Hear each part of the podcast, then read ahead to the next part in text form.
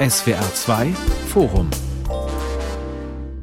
Heute ist unser Thema der Untergang des Römischen Reiches. Wie stirbt eine Weltmacht? Im Studio Gregor Papst seien Sie herzlich willkommen. Wir reden heute über ein ziemlich umfangreiches äh, Kapitel der Geschichte, die sogenannte Spätantike. Das ist so grob die Zeit zwischen dem dritten und fünften Jahrhundert nach Christus. Und wenn bei Ihnen jetzt vielleicht ungute Erinnerungen hochkommen an unübersichtliche Landkarten im Klassenzimmer, an das Thema Völkerwanderung oder an Kaisernamen, die sich kein Mensch merken kann, dann ist das nicht ganz falsch, denn es ist eine komplizierte und dramatische Zeit, in der sich ein Weltreich nach vielen Jahrhunderten aus der Geschichte verabschiedet. Das Imperium Romanum stirbt, es bricht zusammen und dieser Untergang hat seit jeher Rätsel aufgegeben. Denn wenn das Römische Reich doch so hoch entwickelt und perfekt organisiert war, wie konnte es dann scheitern? Oder grundsätzlich und ganz modern gefragt, wie stirbt eine Großmacht? Wann überstrapaziert ein Reich seine Kräfte? Wer oder was ist dafür verantwortlich? Sie merken schon, das sind aktuelle Fragen. Antworten versucht jetzt die einstige römische Metropole Trier in einer großen Ausstellung, die fast über die ganze Stadt verteilt zu sehen ist. Der Untergang des Römischen Reiches ist der Titel und der Anlass für diese Sendung. Und dazu begrüße ich Dr. Markus Reuter, Archäologe und Direktor des Rheinischen Landesmuseums Trier. Dr. Elisabeth Dürr ist Kunsthistorikerin und leitet das Trierer Stadtmuseum Simeon Stift. In beiden Häusern wird die Schau unter anderem gezeigt. Und bei uns ist Professor Dr. Christian Witschel, Althistoriker an der Universität Heidelberg und ausgewiesener Experte für die Spätantike. Herr Witschel, erstmal ein bisschen Zahlenklauberei. Dieses Ende des Imperiums, hat das eigentlich ein Datum? Naja, Sie können in den meisten Schulbüchern immer noch lesen, dass das Jahr 476 hierfür eine große Bedeutung gehabt haben soll. Es ist allerdings äh, in den letzten Jahren gerade dieses Datum auch immer wieder dekonstruiert worden und damit sind wir dann auch schon bei einer ersten Schwierigkeit, diesem Ende tatsächlich eine Zahl beizumessen. Ich vermute, darüber werden wir auch noch sprechen. Also 476 äh, muss man erklären, der letzte weströmische Kaiser Romulus Augustulus, noch ein Kind, wird abgesetzt von Odoaker, einem Barbaren.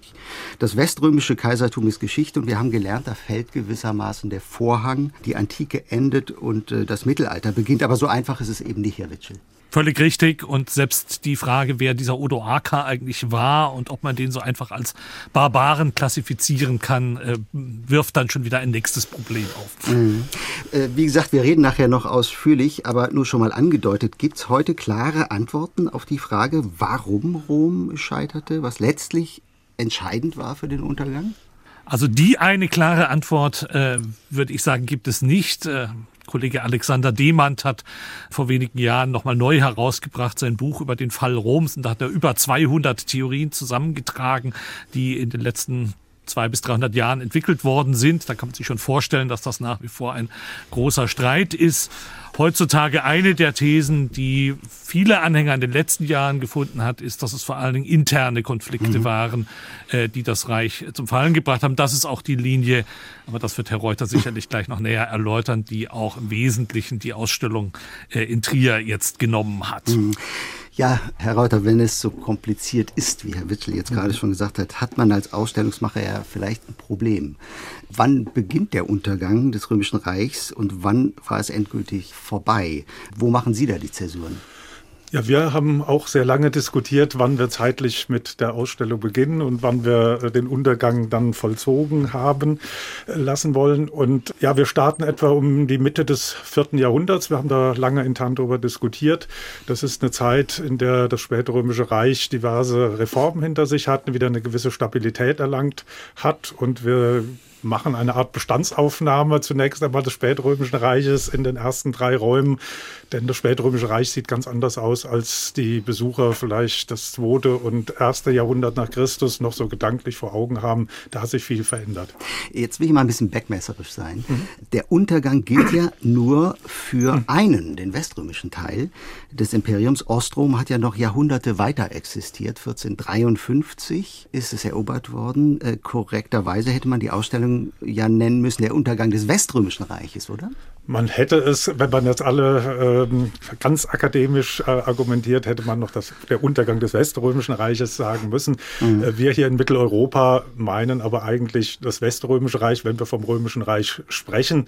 Ich erlebe es zumindest immer wieder bei unseren Besuchern, wenn wir über das Römische Reich sprechen, dann haben die Leute eigentlich schon das Bild des Weströmischen Reiches vor Augen an Byzanz und an Konstantinopel, das erst 1453 dann erobert worden ist. Denkt da eigentlich niemand. Insofern habe ich da auch ein gutes Gewissen, dass die Ausstellung äh, unter dem Titel Untergang des Römischen Reiches läuft. Okay, Elisabeth Dürr, eine eigene Ausstellung im Stadtmuseum in Trier äh, widmet sich dem Erbe Roms in Kunst und Kultur. Warum hat der Untergang Roms derart die Nachwelt beschäftigt. Jedenfalls ja viel mehr als der Aufstieg. Kann man das so sagen? Ja, das kann man durchaus so sagen. Wenn Sie uns befragen oder unseren Ausstellungsteil befragen, wo sieht die Nachwelt den Anfang vom Ende, dann ist es auf jeden Fall die Plünderung Roms 410 hat äh, sehr, sehr starken Nachklang gefunden in der Malerei. Wir haben dazu einige sehr schöne Beispiele.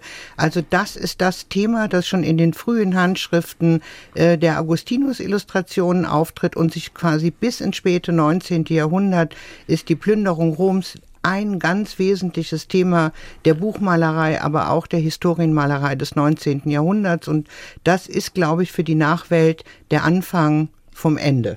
Alerich und die Westgoten. Alerich und die Westgoten, ja. Wie stand denn die Nachwelt zum Untergang Roms? Ist das Reich da ausnahmslos glorifiziert äh, worden oder wurde auch mit ihm äh, abgerechnet, das es Ende gefeiert? Ja, es wurde auch tatsächlich mit ihm abgerechnet. Es wurde natürlich auch glorifiziert. Für die Nachwelt ist das römische Imperium auch nicht eigentlich untergegangen, territorial schon, aber die Idee Rom und die Idee des Imperiums bleiben und lassen sich auch über die Jahrhunderte natürlich nachverfolgen aber abgerechnet wurde zum Beispiel auch in der Historienmalerei. Wir haben ein sehr schönes Gemälde von äh, Couture, in dem er im Gewand einer antiken Orgie oder eine Orgie, die in der Antike spielt, aber Porträts der äh, Vertreter der Juli-Monarchie in Frankreich porträtiert. Mhm. Also es wird immer wieder auch im Gewand der Antike die eigene Zeit und die eigene äh, geschichtliche Situation reflektiert. Das ist etwas, was uns die gesamte Bilderwelt eigentlich erzählt, dass die Gegenwart immer auch reflektiert wird vor der Folie, vor dem Hintergrund des römischen Imperiums. Lässt sich vielleicht sagen, der Untergang des Imperium Romanum Paradebeispiel für Geschichtsvereinnahmung. Auch, ja, oder? unbedingt, ja. unbedingt. Mhm. Gut, reden wir über den Untergang des Römischen Reichs, mit dem sich seit jeher Untergangsszenarien verbinden. Da begegnen ja auch Begriffe wie Krise, Niedergang, Dunkelheit, Kulturverlust, Abstieg, Barbarei, Herr Witschel. Warum ist das so? Warum ist die Zeit so negativ besetzt? Erstmal kann man, glaube ich, ganz einfach sagen, wenn ein solch großes Imperium in der einen oder anderen Art zugrunde geht, dann ist das zunächst mal kaum ein positiv zu besetzender Vorgang. Ich glaube, das spielt schon eine große Rolle. Und dann kommen eben tatsächlich auch neue Akteure ins Spiel, die sogenannten Barbaren. Auch das ist ein durchaus problematischer Begriff. Es ist ein Quellenbegriff. Die Quellen sprechen von Barbari, mhm. aber es ist natürlich gleichzeitig auch wieder schon in der Antike ein negativ besetzter äh, Begriff. Und dann vollziehen sich, ich glaube, das kann man auch nicht leugnen, es vollziehen sich auch zahlreiche Veränderungen, auch im Alltagsleben, in der materiellen äh, Kultur, die zumindest, wenn man sie an dem Parameter misst, wie die römische Welt im ersten und zweiten Jahrhundert ausgesehen haben, schon auch als ein gewisser kultureller Niedergang bezeichnet werden können. Ob die Leute wirklich tatsächlich so sehr viel schlechter gelebt haben. Das ist dann nochmal eine andere Frage, aber die Veränderungen sind doch deutlich. Und dann kam lange Zeit auch noch dazu, dass man gerade über das fünfte Jahrhundert, und das ist das zentrale Jahrhundert, über das wir hier reden, auch wenig wussten. Die Quellenlage für dieses Jahrhundert ist eher schlecht, äh, sowohl bei den schriftlichen als auch bei den archäologischen Quellen. Und erst so langsam beginnt sich das zunehmend aufzuhellen. Und da waren aber natürlich die Stereotypen, die man über diese Zeit hatte, schon sehr stark ausgeprägt. Äh, die wird man dann auch nicht mehr so schnell äh, los. All das wirkt zusammen, dass äh, diese Zeit kein gerade besonders positives Image hat. Äh, beim Gang durch die Ausstellung, Herr Reuter, habe ich gelesen, wird es immer dunkler. Ja. am Ende des Rundgangs herrscht Finsternis. Welcher Gedanke, welche These steht dahinter? Ja, das war eine Idee unseres Ausstellungsgestalters. Wir hatten einen Wettbewerb mit verschiedenen Gestaltungsbüros und das Büro Duncan McCauley in Berlin, das nachher den Wettbewerb gewonnen hat, hat uns mit einer wirklich schönen Idee überzeugt, nämlich die Farbgebung der Ausstellung einer untergehenden Sonne anzupassen. Das heißt, wir starten mit sehr hellen weißen Räumen, wo wir auch die Bestandsaufnahme des spätrömischen Reiches äh, machen, wo noch alles in Ordnung ist. Und dann verdunkeln sich die insgesamt 14 Räume bei ja, ja, bei dem Ausstellungsrundgang äh, zunehmend. Und die letzten beiden Räume sind dann eigentlich in einem tiefen Schwarz empfunden. Das hat zur Folge, dass jeder Ausstellungsraum ein eigenes Farbbild hat, eine eigene Stimmung hat, auch eine eigene Architektur hat. Und das macht die Ausstellung sehr abwechslungsreich, weil immer wieder neue Impressionen, neue Stimmungen auf den Besucher einwirken. Und das kommt beim Publikum sehr gut an, wie mhm. ich dem Gästebuch mhm. schon entnehmen konnte. Aber das klingt Tag. ja doch ein bisschen so, als sei diese Epoche der äh, Spätantike so ein beständiges Absterben gewesen, ein kontinuierlicher Prozess. Ist es so gewesen? Also ich würde es jetzt nicht als einen kontinuierlichen Prozess äh, mhm. beschreiben wollen, der permanent nur nach unten führt. Also es gibt auch durchaus wieder mal Phasen, wo sich das Reich auch stabilisiert, wo Reformen durchgeführt wird, wo Rom auch militärisch wieder mal Erfolge zu verzeichnen hat. In der Summe geht es bergab, aber es ist äh, kein linearer Prozess. Mhm. Die Frage, Herr Witschel, ist ja, ob dieses Denken vom Ende her her die historischen Begebenheiten korrekt wiedergeben. Wir wissen eben heute, wie es ausgegangen ist. Ne? Grundsätzliches Problem der Historiker. Unser größter Vor- und unser größter Nachteil. Wir wissen, wie die Geschichte weitergeht. Das ermöglicht uns Interpretationen, Sichtweisen, die die Zeitgenossen zum Teil nicht hatten. Aber es führt auch immer wieder zu äh, Fehleinschätzungen, was äh, bestimmte Richtungen anbelangt, die vielleicht so noch gar nicht vorgegeben waren. Also die teleologische Sichtweise, dass man alles auf ein Ende hin äh, mhm, betrachtet, genau. ist eine ganz große Gefahr auch für den Historiker. Deswegen ist es so wichtig zu schauen, Gibt es so etwas wie, jetzt mal modern gesprochen, Kipppunkte? Das ist ja, sind ja ein Begriff, den wir jetzt aus der Klimadebatte stark kennen. Also Punkte, wo wir dann sagen können, ab da gibt es, sind die Handlungsspielräume so eingeengt, dass es dann für bestimmte Pfade keinen Weg mehr zurück gibt. Und wenn es so gewesen wäre, wo sind die dann anzusetzen? Also ich würde zum Beispiel schon behaupten, dass das Römische Reich bei allen Schwierigkeiten, die es auch gab in der Zeit um 400 nach Christus, noch ein weitgehend stabiles äh, Gebilde war, äh, territorial fast unverändert seit Hunderten von Jahren. Zwar inzwischen in zwei Reichsteile aufgegliedert, aber dennoch bei weitem das mächtigste politische Gebilde im, mhm. im weiteren Umkreis des Mittelmeerraumes. 80 Jahre später war, hatte sich die Lage schon ziemlich grundlegend gewandelt. Das ist also unbestreitbar. Ich würde aber dennoch sagen, das ist eben ein relativ rascher Prozess, drei Generationen etwa umfassend. Und dann wird es schwieriger noch zu sagen, wo innerhalb dieser 80 Jahre etwa sind denn dann entscheidende Kipppunkte anzusetzen. Da ließen sich aber durchaus einige äh, benennen, über die man dann wiederum diskutieren kann. Mhm. Ganz zu Ende ist es tatsächlich erst äh, kurz vor der Absetzung des letzten weströmischen Kaisers, über das wir mhm. ja schon gesprochen mhm. hatten. Das machen wir gleich auch noch. Sie nehmen mir quasi quasi schon die nächste Frage vorweg, aber noch eine kurze Nachfrage an äh, Frau Dürr nochmal zum Thema vom Ende her denken. Das gilt ja im Grunde genommen auch für die gesamte spätere Auseinandersetzung in Kunst, Literatur, Theologie, Philosophie. Äh, oder es wird vom Ende her gedeutet. Dann ist natürlich die Frage, welchen Wert, welchen historischen Wert haben solche Quellen, in Anführungszeichen, solche Zeugnisse? Aber das ist vielleicht gar nicht die entscheidende Frage. Ne? Das ist vielleicht nicht unbedingt die entscheidende Frage. Also wir versuchen ja dieses Fortleben Roms in der Kunst- und Kulturgeschichte wo man es im Bild fassen kann. Wir sind ja Ausstellungsmacher und wir müssen Bilder finden, wo diese Frage des Untergangs und der Zeit, die danach kommt, auch bildlich zu fassen ist. Und das ist uns, glaube ich, ganz gut gelungen. Im, aber der Schwerpunkt liegt natürlich in der Bilderwelt des 18. und 19. Jahrhunderts, in der die Historienmalerei ja einen ganz bestimmten und auch sehr hohen Stellenwert hatte im Ranking der Künste untereinander. Hm, das war die Zeit der Freiheitsbewegung, ja. der Freiheitskämpfe. Ja. Da war Rom der Unterdrückerstaat, gegen den man sich sozusagen ja. auf wir haben ja eine ganz große Abteilung, ist eigentlich auch die größte Sektion in unserer Ausstellung, den sogenannten Helden gegen Rom gewidmet.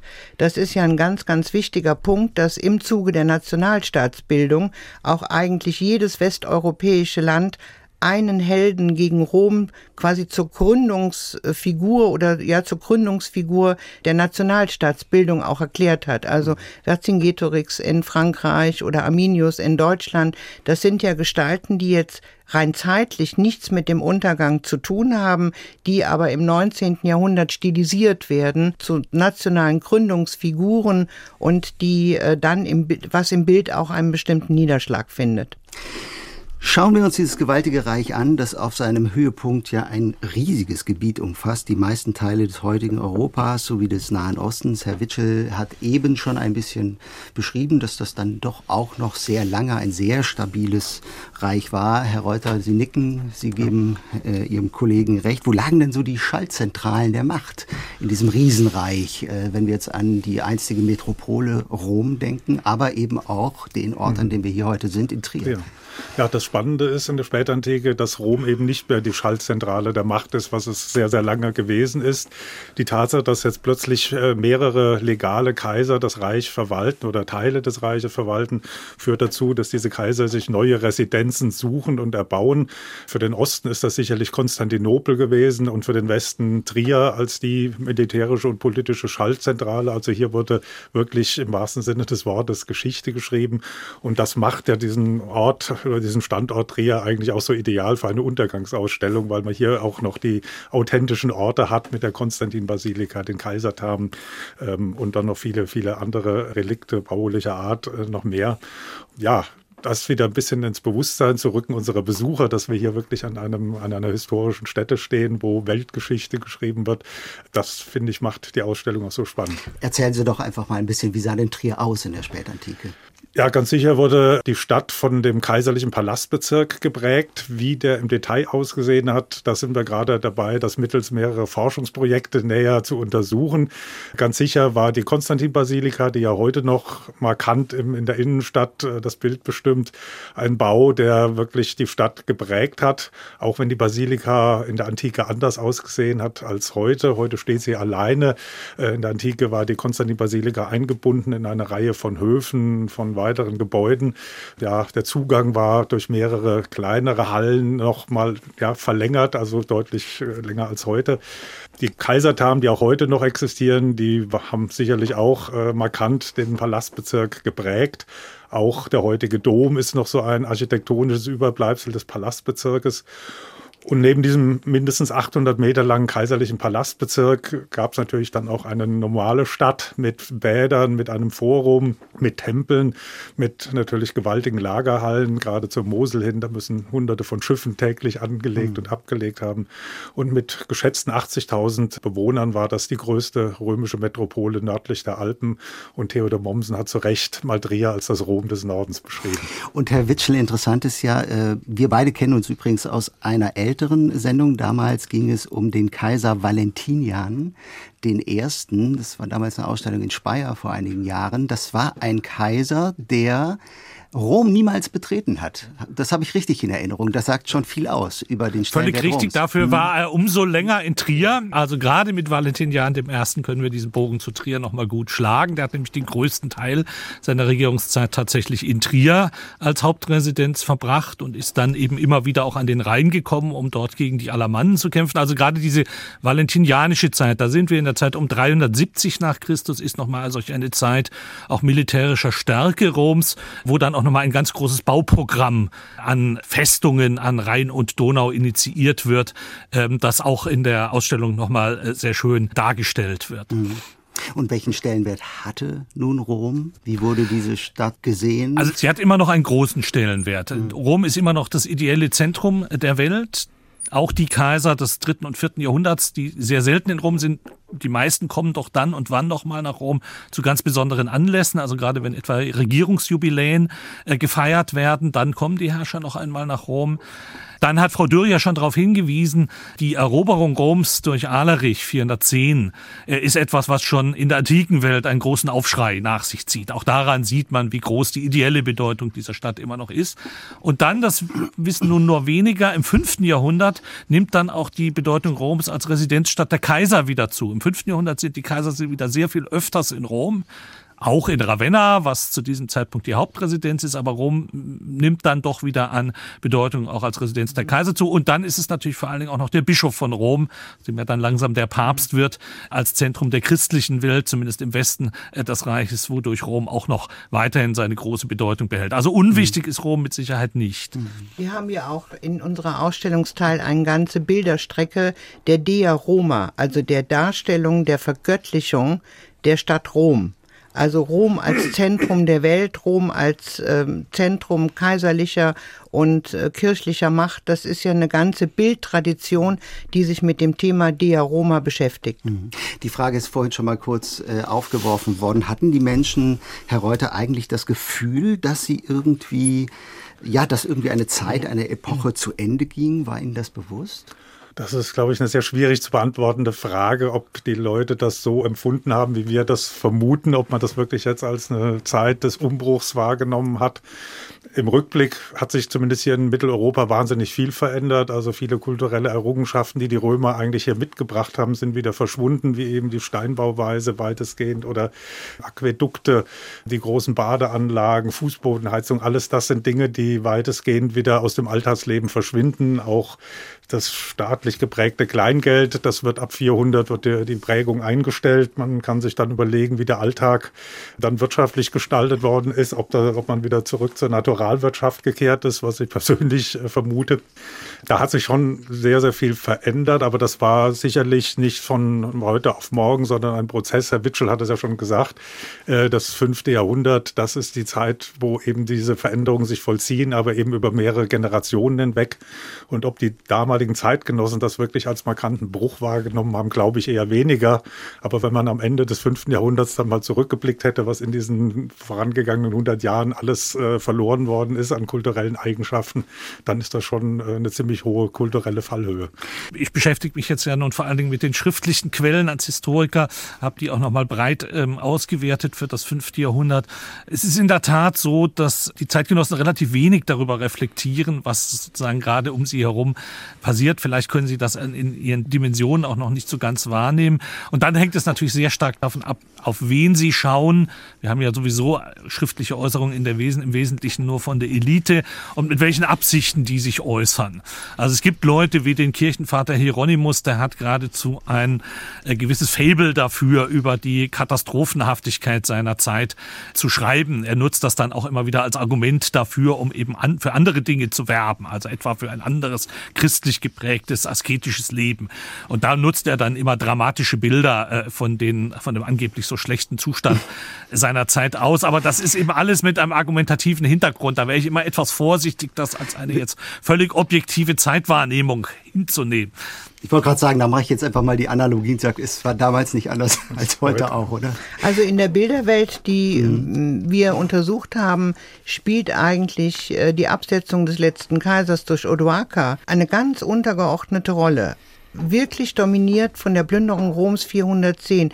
Das muss, also wenn wir jetzt die Bilderwelt als Grundlage nehmen, ein viel einschneidenderes oder als viel einschneidenderes Erlebnis wahrgenommen worden sein, wenn man das anhand der, das, was uns an Bildquellen zur Verfügung steht, nachvollzieht. Das hat sich rumgesprochen, wahrscheinlich einfach auch.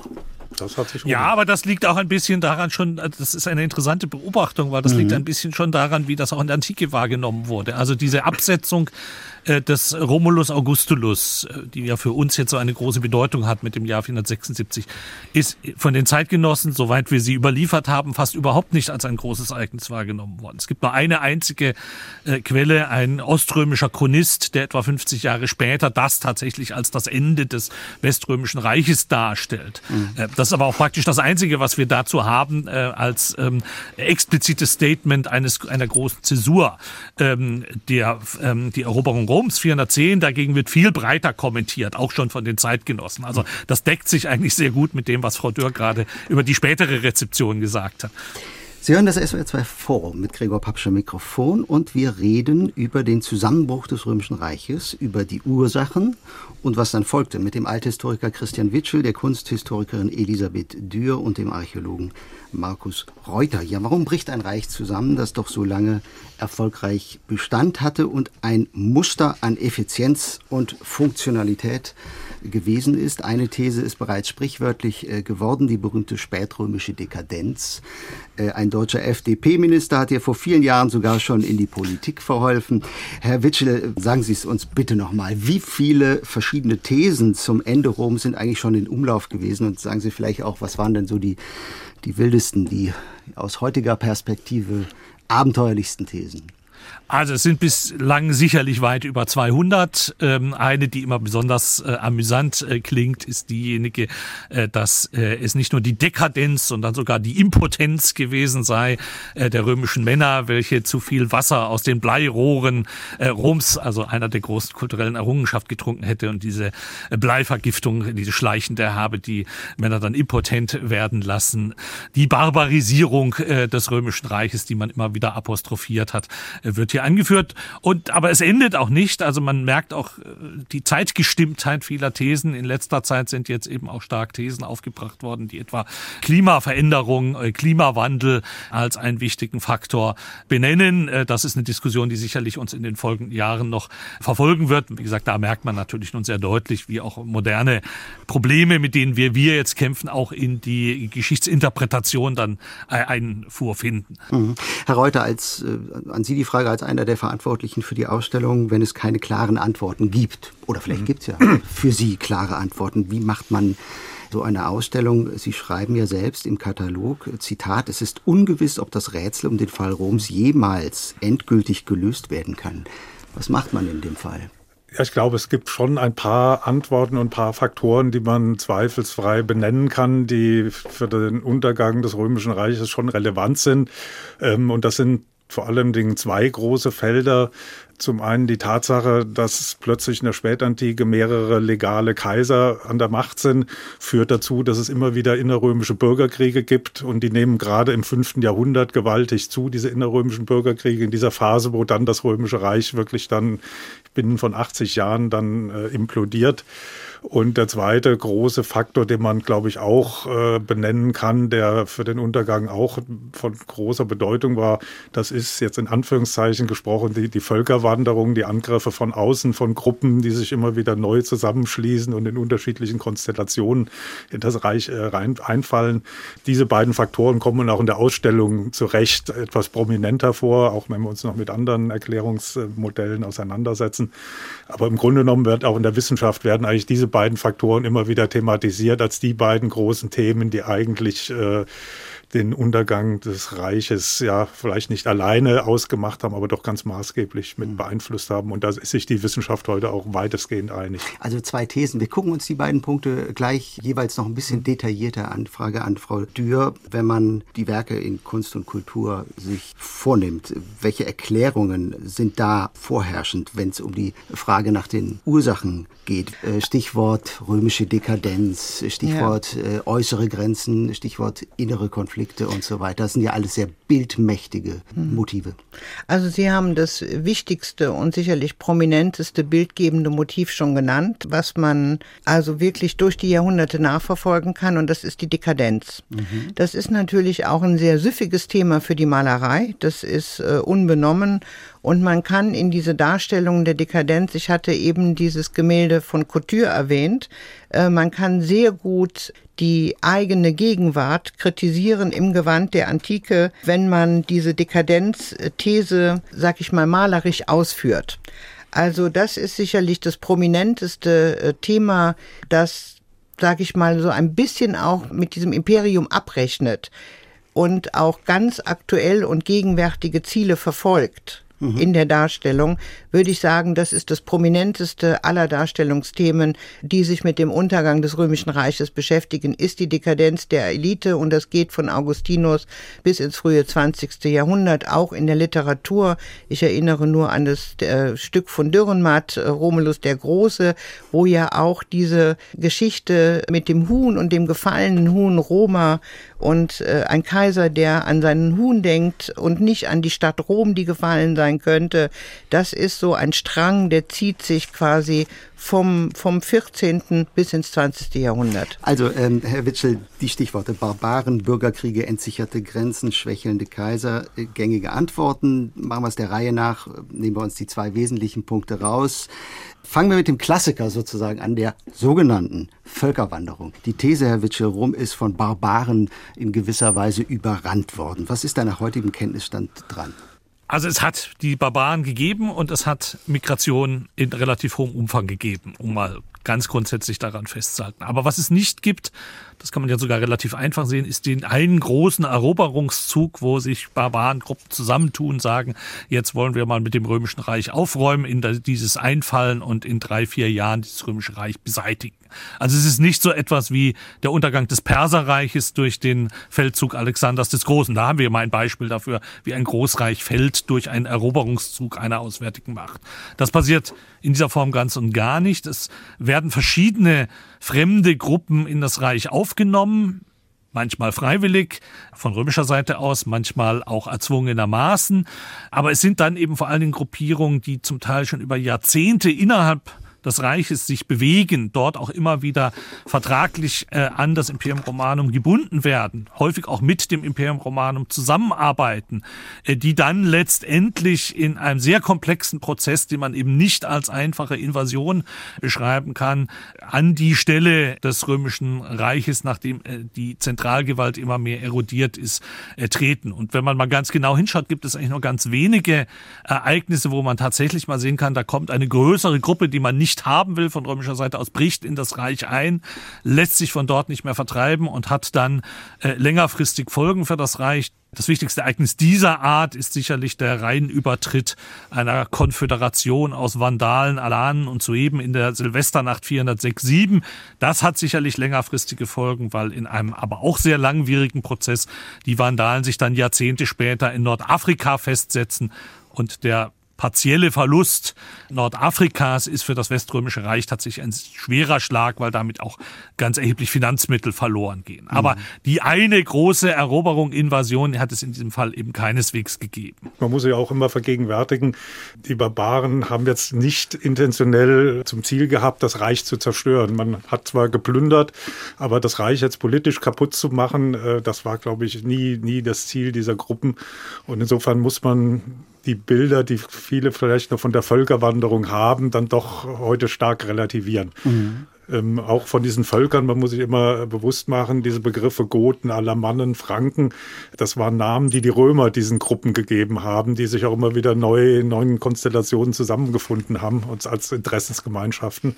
Und wie diese Leute sich selbst bezeichnet haben, das wissen wir auch gar nicht. Mhm. Also es ist ein sehr viel komplexerer Prozess als das, was man vielleicht früher noch in Schulbüchern äh, gesehen hat. Da waren so wunderschöne Karten mit Pfeilen, wo die Franken dann hinzogen und die Alamannen so hinzogen und die Goten. Und und äh, von dem Bild muss man sich, glaube ich, verabschieden. Das ist sehr, sehr viel komplexer gewesen. Ja, man muss sich Darf ich noch mal ganz Bild kurz einhaken, mhm. weil äh, Herr Reuter gerade noch was ganz Wichtiges gesagt hat, was ich noch mal unterstreichen möchte, was auch in dem Zusammenhang ganz wichtig ist. Keine dieser Gruppierungen hat von vornherein und die meisten auch nicht längerfristig vor, dieses römische Reich zu beseitigen, weil das für sie auch ganz kontraproduktiv gewesen wäre. Was die wollen, ist im Reich ein Auskommen finden. Die Anführer wollen häufig hochrangige römische Militärtitel äh, und sie wollen für ihre Gruppierung, für ihren Verband, wollen sie vor allen Dingen Land auch haben, äh, das sie auch versorgen kann. Und wenn wir uns etwa anschauen, was die Vorgeschichte zu der Eroberung Roms durch Alarich ist, was wir jetzt ja schon mehrfach als ein ganz wirkmächtiges Ereignis herausgestrichen haben, dann verhandelt Alarich über zwei Jahre lang intensiv immer wieder mit dem weströmischen Kaiser Honorius bietet immer wieder Verhandlungslösungen an, zum Teil auch sehr moderate Forderungen.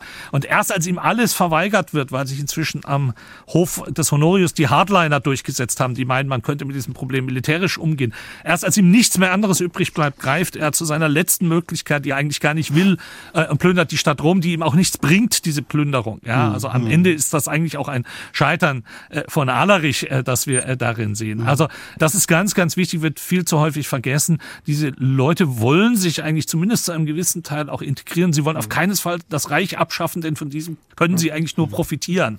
Das heißt, sie aber wollen ein Stück vom Kuchen. Aber ja, diese, genau diese, sage ich eher, negative Sicht auf die sogenannte Völkerwanderung, was das römische Imperium betrifft, ist natürlich auch sehr stark geprägt durch die Schulbildung und durch das, was man in den letzten oder in den, weiß ich nicht, Jahrzehnten, in den letzten Jahrzehnten über das Ende des römischen Reiches in der Schule und aus den Geschichtsbüchern gelernt hat. Wir haben eine eigene Abteilung zum Schulwandbild und das ist so interessant. Da werden diese ganzen Vorurteile, diese Stereotypen, von denen Sie eben zu Recht sagten, Herr Witschel, dass sie so nicht zutreffen, die werden natürlich unentwegt wiederholt. Mhm. Aber schöner, als es Herr Reuter eben gesagt hat, kann man es eigentlich gar nicht sagen. Wir müssen uns von Bildern verabschieden.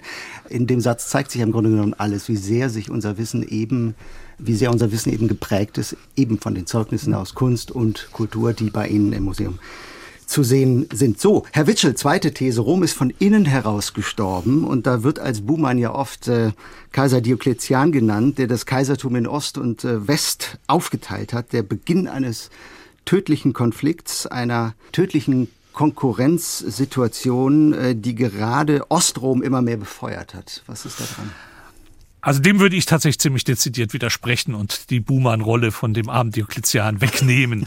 Weil letztlich, was er tut, ist auch nicht völlig innovativ, aber er führt es dann systematisch durch. Ähm, er reagiert auf das, was das Römische Reich im dritten Jahrhundert, wo es bereits erstmals äh, größere Schwierigkeiten auch an den Außengrenzen gab, erlebt hat, dass nämlich ein einzelner Kaiser für solch ein Riesenreich ein vormodernes Reich, wie wir immer sagen müssen, wo eben äh, infrastrukturell, äh, kommunikationstechnisch äh, eben äh, man noch nicht so reagieren konnte, dass man innerhalb weniger Stunden von dem einen Teil des Mittelmeers zum anderen Teil des Mittelmeers gelangen konnte, dass dort ein einzelner Kaiser einfach überfordert war, wenn es gerade zu einer Mehrfrontenbedrohung kam. Die Leute wollten dann vor Ort einen Kaiser haben, der sich mit den Problemen beschäftigt und wenn der Kaiser weit weg war, dann hat man sich eben gerne selber einen Kaiser gemacht und es kam zu sogenannten Usurpationen. Darauf reagiert mhm Diokletian, indem er eben die Verantwortung auf mehrere Schultern verteilt. Erst mit einem einzelnen Mitkaisern, dann mit noch zwei Unterkaisern, sodass wir dann dieses Vier-Männer-Gremium, diese Tetrarchie haben.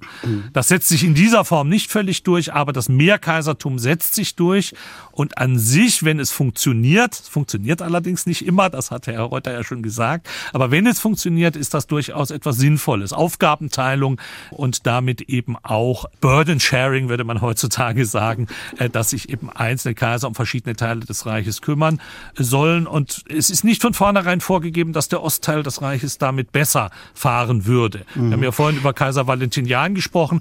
Der war der äh, ältere der beiden Brüder, die damals reagiert haben. Und der wählt den Westen. Der Westen ist immer noch ein sehr wichtiger Teil mhm. dieses Reiches. Aber trotzdem, Herr Witschel, sagen Sie, der Untergang hat primär innere und nicht äußere Ursachen. Ja, weil dann im Laufe des fünften Jahrhunderts, da kommen dann noch andere Aspekte mit hinein, ähm, äh, vor allen Dingen auch relativ schwache Kaiser. Wir haben dann eben das Phänomen der sogenannten Kinderkaiser. Es gibt zwar zwei Kaiser, Honorius, den wir schon ein paar Mal erwähnt haben, und dann Valentinian den Dritten. Die regieren zusammen fast 60 Jahre. Das ist mit die längste Regierungszeiten, die wir überhaupt im Römischen Reich haben. Also auf den ersten Blick Stabilität, aber es sind eben Kaiser, die als Kinder auf den äh, Thron kommen und dann eigentlich nie so recht ein eigenständiges Profil entwickeln, immer mehr sich eigentlich nur noch in ihrer Palastumgebung aufhalten treten dann andere starke Männer auf, die sogenannten Heermeister wie Stiliche und Aetius. Auch das ist eigentlich zunächst mal grundsätzlich nicht ein Problem. Dann regieren halt andere Leute, aber es kommt eben immer stärker auch zu Rivalitäten führender Männer untereinander, äh, zu, auch das hat der Herr Reuter schon angesprochen, zur Erhebung von Gegenkaisern. Und diesen Konflikten kann man sich dann zum Teil nicht in der nötigen Form entziehen.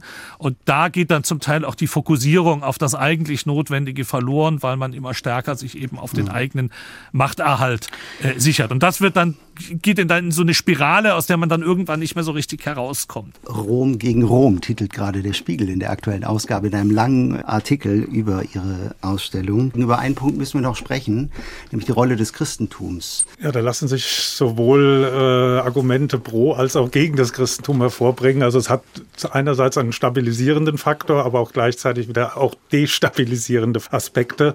Destabilisierend war ganz sicher, dass sich gerade im vierten Jahrhundert äh, sehr viele Christen christliche Untergruppierungen bilden, die sich massiv untereinander bekriegen, auch mit wirklicher Gewalt.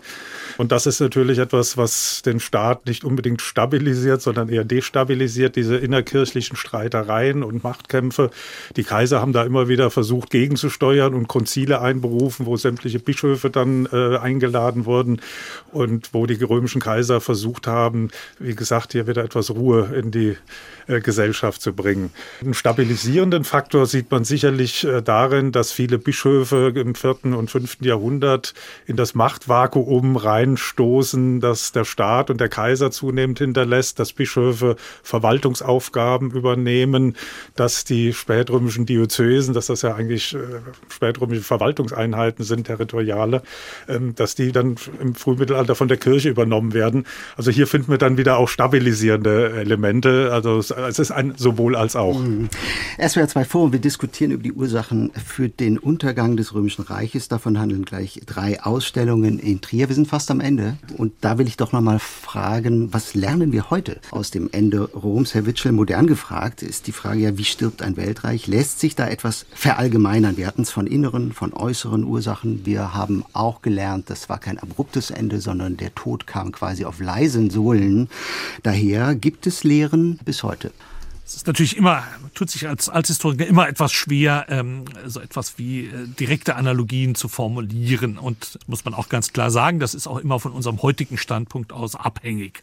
Ich würde schon sagen, dass vielleicht eine Lehre ist, dass man sich in einer Zeit multipler Krisen, in der wir ja im fünften Jahrhundert sind, und das ist ja etwas, was uns im Moment gerade auch beschäftigt, immer bewusst sein sollte, dass man sich auf alle dieser Krisenherde gleichermaßen äh, fokussieren sollte und nicht dem jeweils aktuellsten den alleinigen Vorrang einräumen. Das sieht man im äh, fünften Jahrhundert sehr gut. Die äh, Kaiser etwa konzentrieren sich vor allen Dingen darauf, ihre jeweiligen Rivalen auszuschalten, vergessen aber darüber äh, andere größere Probleme, etwa wie man mit diesen Fremdgruppen umgeht. Und da würde ich auch sagen, man kann zumindest formulieren, dass wenn man sich stärker bemüht hätte von Seiten der Zentralregierung, die Integration dieser Fremdgruppen voranzutreiben, auch deren äh, Know-how sozusagen noch stärker zu nutzen, etwas, was das Römische Reich sehr lange äh, Zeit sehr erfolgreich getan hat. Das Römische Reich ist ja im Wesentlichen eine große Integrationsmaschine gewesen.